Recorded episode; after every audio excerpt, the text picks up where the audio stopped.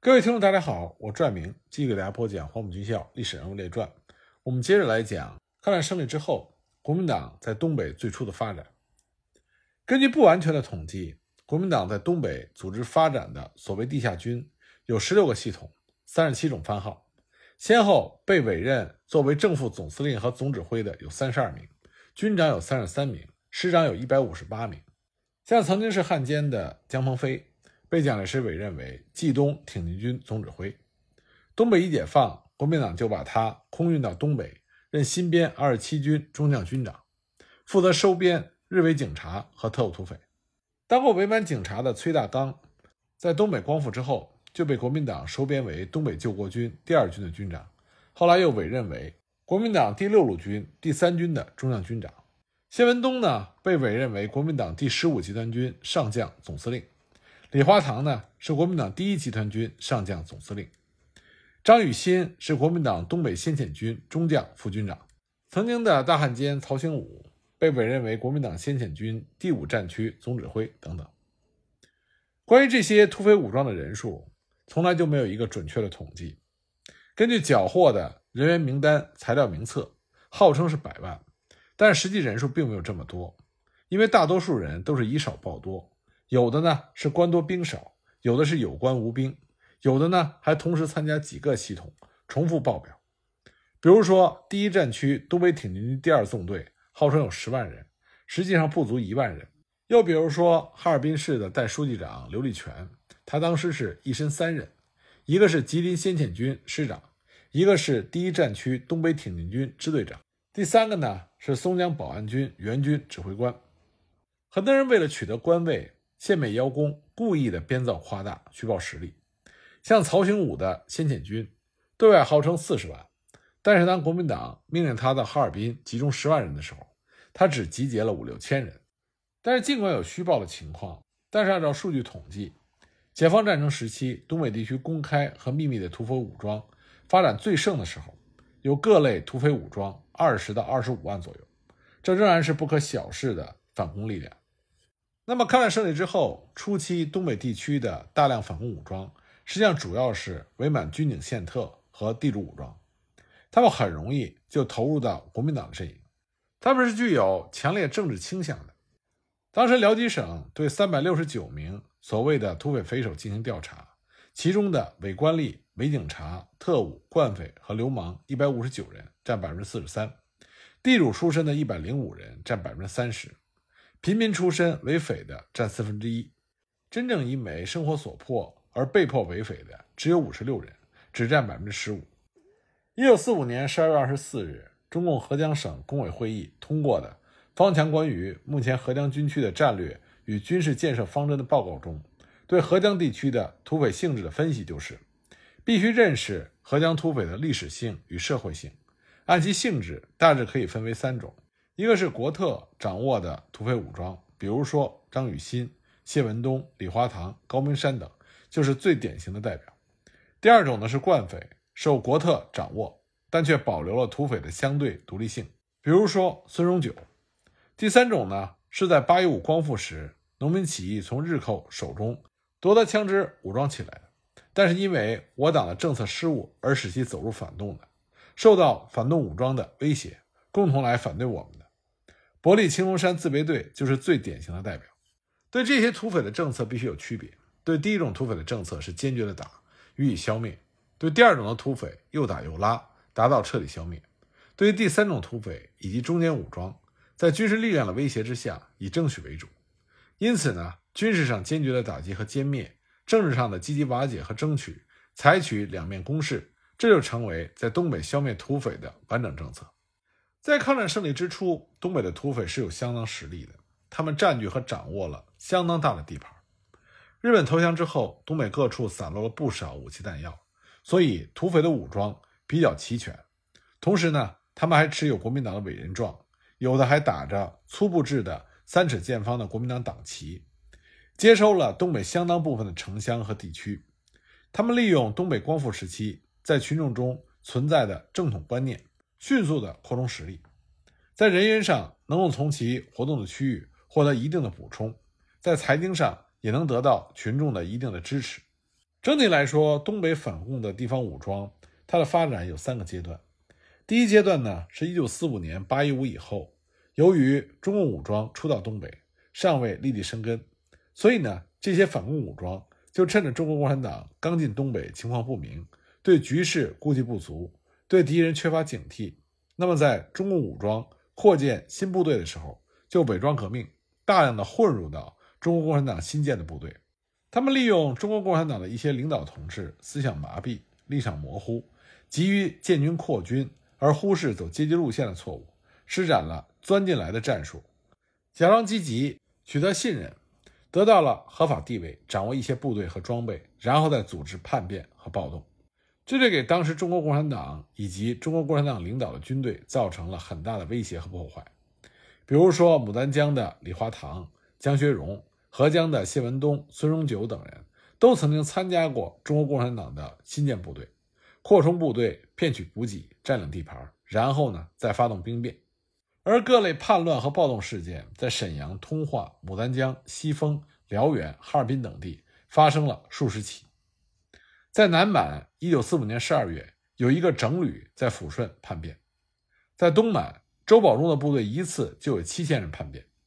在西满。李云昌部一度曾经号称四万，结果锦州撤退之后，大部分都叛变。在北满也有相当一部分的土匪先参加中国共产党的军队，然后叛变。以吉林省新建的部队为例，在一九四五年十二月八日到二十八日的二十天之内，一共叛变了七千五百多人。敦化县扩军组成的县保安总队下辖八个大队，每个大队约五百人，组建不到一个月。叛变了七个大队，只剩下了两百多人。吉林省军区在怀德县扩军了一千五百多人，结果叛变之后只剩下十几个人。由此可见当时的混乱情况。第二阶段呢，是一九四六年六月之后，中国共产党和中国共产党领导的武装为了建立巩固的东北根据地，大批干部下乡发动群众，清算土改、反恶霸、除内奸，大力的进行剿匪。那么就给公开和秘密的土匪武装以重大的打击，土匪活动呢就由大股转为小股，分散袭扰，其发展和建军也由公开转为秘密。一九四六年八月之后，国民党东北保安司令长官部对其所谓的地下军的建军活动规定，各省划区宣府，化妆潜入，秘密工作，设立前进指挥所，统一收编各地的地下军。地下军在长春不得设办事处。各部队长必须在敌区工作，等等。这说明这个时候国民党他的工作重点是放在向中国共产党的解放区进行秘密分散的骚扰和破坏活动。其具体的活动方式呢？第一种是秘密派遣，重整势力，收拾残部，恢复组织，勾结地主，大量的收编小股匪帮，待机行动。比如马占山的义勇军派人去的是吉北、三兆、北安等地。光复军呢，则派人潜回到嫩江地区联络原部；逃亡到国民党占领区的地主也纷纷组织还乡团，或者利用反动会道门作为掩护。第二种方式呢，则是潜伏于解放区的土匪武装，化整为零，分散袭扰，抢劫群众的财物牲畜，在铁路沿线袭击火车、拔道钉、拆铁轨，阻碍交通；勾结被斗的地主，秘密组织土匪。破坏农村清算土改斗争，像合江华川的匪首李焕章就打入农会，任四乡农会会长，掌控了基层政权，暗中收集枪支，掩护土匪转移，暗杀土改的积极分子。第三种形式呢，是在群众发动起来，然后在中国共产党武装剿匪胜利的威逼之下，部分的反动土匪武装就利用宽大政策，搞假坦白、假投降、假参军。缴长枪不缴短枪，缴坏枪不缴好枪，交一部分埋一部分，以及不供出匪首等办法，实行暂时的退却，以保持实力，企图东山再起，并且利用各种关系，尽力的打入民兵、地方武装和公安部队，从内部策动叛逃等。像赵州的光复军就派人打入到中国共产党武装的内部，利用老乡关系策动班长、战士逃跑。嫩江的光复军也收买民主联军的战士进行内奸活动等等。那么第三个阶段呢，是一九四七年春季以后，当时呢，东北民主联军已经开始给国军严重的打击。那么，在国民党的支持之下，东北各地的土匪武装又再次配合国军行动。其主要活动呢，主要包括各地被击溃的散匪又结成成小股部队，活动于农村、山林、省县交界的三不管地区，流窜骚扰、破坏生产、破坏交通，扰乱人心。另外一种呢，是在新收复的地区，比如说南满的丹东地区。仍然有大股的土匪盘踞于山林之中，以游击活动来牵制民主联军的兵力。在双方的交界地区，像乌拉街、江密峰等地带，国民党还设有宣抚专员办事处，进行组织和指挥，专门联络伪警察、宪兵、特务、国军的逃兵，将他们组成部队，还派遣了所谓的平推队、还乡团等公开的武装进行袭扰。第三种途径呢，就是组织秘密的地下军，不断的派遣逃往国统区的地主、警察、特务和土匪潜回到解放区，利用各种可以利用的关系，以假积极、假进步的手法打入到政府各部门，收买、勾结内部人员，窃取合法的地位，从内部进行破坏或者是里应外合的活动。马占山的挺进军、义勇军，关铁良的第六路军。松江地区指挥所、长白军、孔宪荣的吉辽安边总指挥等等，都进行过这种活动。像光复军上旗乐部的师长李丹林，就曾经担任过桦甸县政府秘书；挺进军的参谋长李明轩，曾经担任过北安县的政府会计等等。他们计划拉起人马之后，如果不能在解放区立足，就把队伍拖到国统区。像延寿的新华军、绥东的义勇军、辽宁的挺进军等等。都曾经有过投往国统局的计划。这些反对共产党的武装和势力有了一些显著的特点。首先呢，他们很多都是伪满时期的军警特线或者是惯匪，因此呢，都可以称之为地头蛇。他们多数是聚集在中国共产党和民主联军没有充分发动群众的地方，因此他们在那里往往有广泛的眼线，有自己的窝点和当地的群众基础。那里很多的村屯长。都是这些地头蛇所指认的。山中的猎户呢，一般都和这些地头蛇有着密切的来往。在各个村落，他们都设有自己的情报网。东北山区农村流动的雇工和游民比较多，这就便于土匪化妆潜伏。他们有深山密林作为后方，又藏有粮食和武器弹药，在山林中活动，处处都是得心应手。因此，民主联军进入山区剿匪是非常艰难的。第二个特点呢？就是这些反攻武装，它的游击战术应用的非常好，集中、分散、隐蔽、避实就虚、避强就弱、回旋打圈、突围转移，都极其灵活，善于运用灵活多变的手段，和东北民主联军兜圈子。被击溃之后，善于化整为零，行迹飘忽，分散潜伏，插枪隐蔽，保存实力，等待时机反扑，是非常难对付的。这里多说一句。这些反共武装，他们之所以能有如此精湛的游击战术，并不是天生的，而是经过张作霖时期和后来伪满时期，张作霖的奉军、伪满军、日军的反复围剿才锻炼出来的。第三个显著特点呢，他们一般在背后都有国民党的支持。当时大多数无论是山林中的土匪武装，还是城镇中的汉奸、敌特、乡村里的地主，他们联合在一起进行反共。是有社会基础和政治基础的，我们不能简单的把他们的联合看作是利益上的联合，他们的联合在很大的程度上有政治上的联合，所以他们是具有政治性质的反共势力，因此他们和中国共产党还有民主联军的斗争才会是你死我活的。不过呢，这些反共武装也有他们致命的弱点。首先呢，国民党的最初虽然对他们进行了大力的收编，但是在后来。却没有对他们进行有效的整合，而国民党的那种大发伟人状、大发番号的做法，也进一步就促使了这些东北地区的地头蛇产生了急功近利的想法。这些投向国民党阵营的东北地方实力派，他们普遍缺乏大局观和前瞻性，因此呢，就造成他们急于的拉人凑枪、争城夺地，特别是以地下建军的名目出现的这些首领们。总想要搞出一点名堂来，好像国府献功求宠，这就决定了他们的活动是非常容易暴露的，也非常容易被中国共产党和民主联军所发现，并得以趁机打入，最后予以破获和全歼。而因为国民党对这些反攻势力缺乏整合，所以也造成他们各据山头，分属旗帜，彼此之间呢还不断的内斗，也不统一。这就注定了他们之间的结合必然是涣散的，从而便于中国共产党和民主联军各个击破，然后分别围剿。各股反共武装虚报兵力极为普遍，他们有的号称数千，有的号称过万，实际上他们大多数都是官多兵少，甚至是有官无兵，而且大多数都是东拼西凑、七零八散的乌合之众，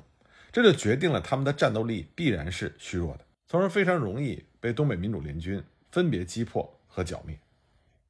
另外一个弱点呢是非常主要和关键的，这就是这些反攻势力沿用以前的方法和手段来处理和群众之间的关系，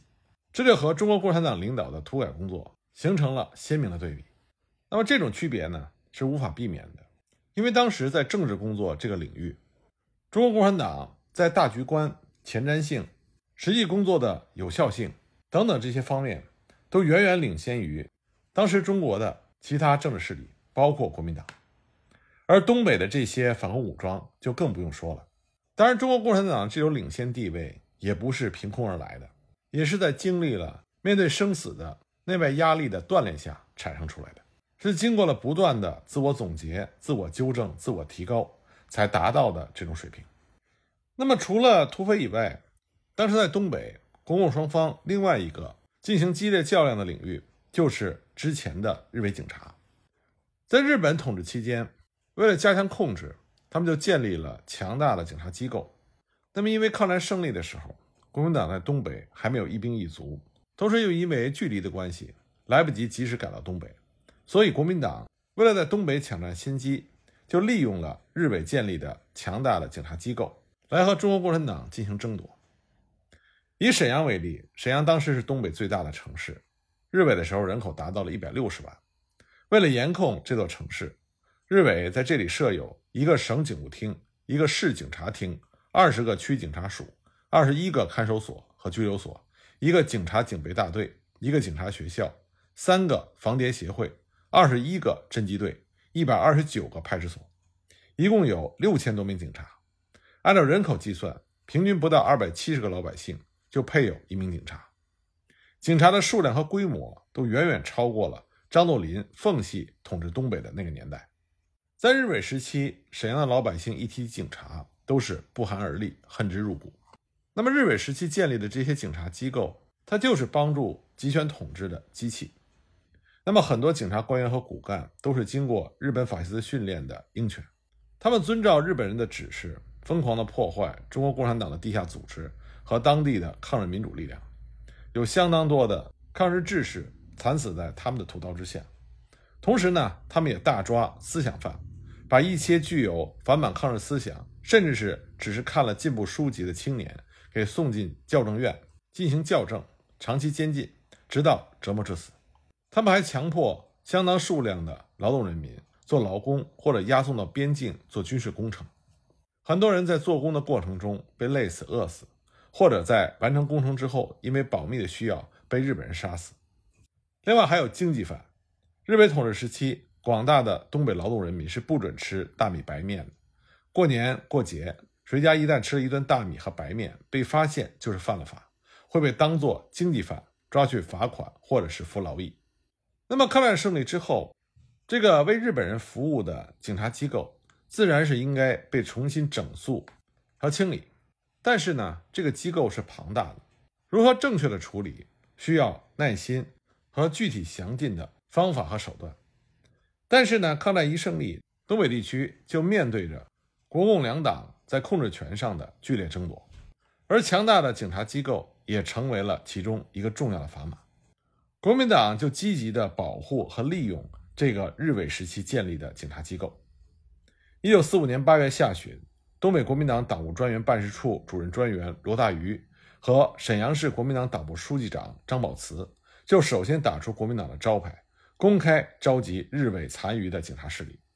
我们不要以为罗大愚和张宝慈这都是投机分子，实际上他们两个人都是在日伪统治东北时期国民党的地下党员，在日伪时期被捕幸存了下来，在日本投降之后出狱。因为他们在狱中坚贞不屈，并没有投降日伪，所以他们可以被称之为是抗战的功臣。那么在出狱之后，他们就在沈阳和东北各地大肆的活动。八月的一天，他们两个人就召集了沈阳全市的伪警政、警佐，在一名叫做石井正的家里开了秘密会议。会上呢，就决定把伪奉天市警察厅改为沈阳市公安总局，由石景正任公安总局的局长，并且宣布与会所有的警政和警佐全部都是国民党员。这样呢，这批日伪时期的警察就完全没有甄别。不分良莠，摇身一变就变成了国民党的公安要员，继续控制沈阳全市的治安保卫大权。但是很快，中国共产党的武装就进入沈阳，并且控制了这座城市。那么，中国共产党对于这些日伪警察又是一种什么样的态度呢？我们下集再继续给大家讲。